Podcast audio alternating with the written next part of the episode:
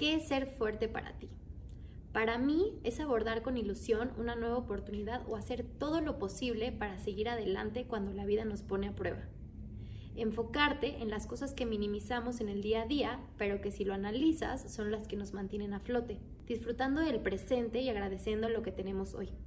Eso te ayudará a permanecer con una actitud positiva. Ahora más que nunca debemos cuidar nuestra fortaleza, no solo física, sino interna hacer ejercicio, comer sano, disfrutar de un hobby. Son solo algunas de las formas de enfocar nuestro día a día formando hábitos que impulsan nuestra fortaleza interior. Piénsalo así. Si vienes a entrenar hoy, puedes enfocar esos 60 minutos solo para darte lo mejor de ti, disfrutando tu ahora y de la capacidad de tu cuerpo de moverse. Serán 60 minutos que te regalarás en el día.